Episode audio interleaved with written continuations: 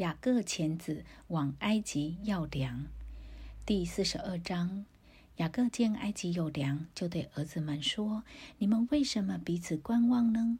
我听见埃及有粮，你们可以下去，从那里为我们要些来，使我们可以存活，不至于死。”于是约瑟的十个哥哥都向埃及要粮去了。但约瑟的兄弟便雅敏，雅各没有打发他和哥哥们同去，因为雅各说恐怕他遭害。来要粮的人中有以色列的儿子们，因为迦南地也有饥荒。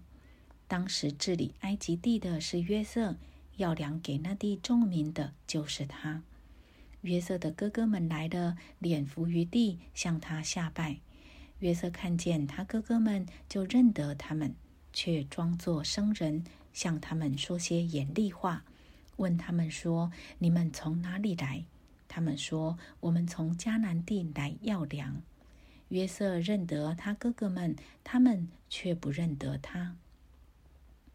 约瑟想起从前所做的那两个梦，就对他们说：“你们是奸细，来窥探这地的虚实。”他们对他说：“我主啊，不是的。”仆人们是要粮来的，我们都是一个人的儿子，是诚实人。仆人们并不是奸细。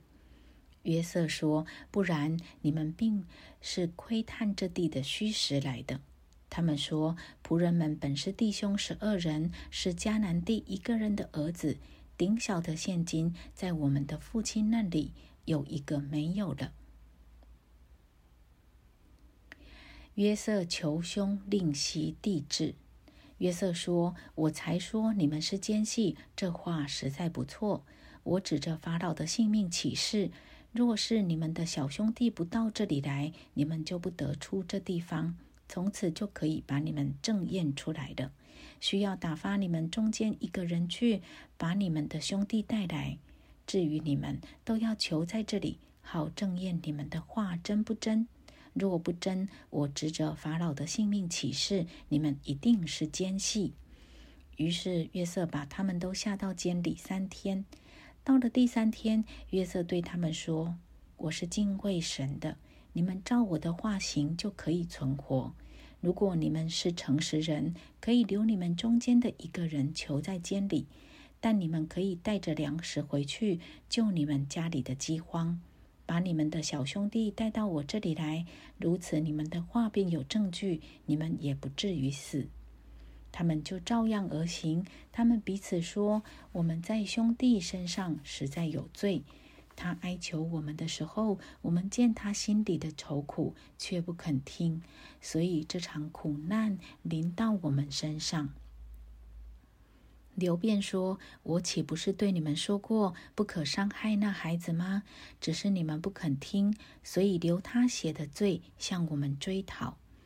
他们不知道约瑟听得出来，因为在他们中间用通事传话。约瑟转身退去，哭了一场，又回来对他们说话，就从他们中间挑出西缅来，在他们眼前把他捆绑。”约瑟吩咐人把粮食装满他们的器具，把个人的银子归还在个人的口袋里，又给他们路上用的食物，人就照他的话办了。见金在囊则聚，他们就把粮食驮在驴上，离开那里去了。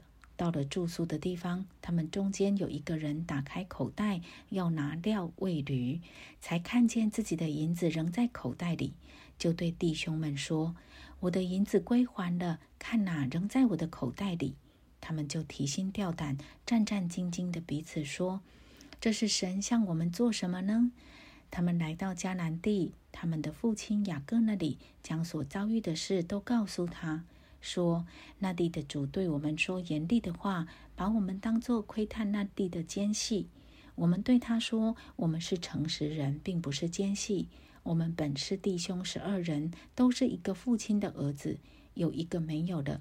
顶小的如今同我们的父亲在迦南地。那地的主对我们说：若要我知道你们是诚实人，可以留下你们中间的一个人在我这里。”你们可以带着粮食回去，救你们家里的饥荒。把你们的小兄弟带到我这里来，我便知道你们不是奸细，乃是诚实人。这样，我就把你们的弟兄交给你们，你们也可以在这地做买卖。雅各不容西柚子去。后来他们到口袋，不料个人的银包都在口袋里。他们和父亲看见银包都害怕。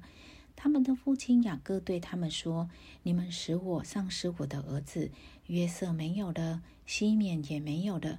你们又要将便雅悯带去，这些事都归到我身上了。”刘辩对他父亲说：“我若不带他回来交给你，你可以杀我的两个儿子，只管把他交到我的手里，我必带他回来交给你。”雅各说：“我的儿子不可与你们一同下去。”他哥哥死了，只剩下他。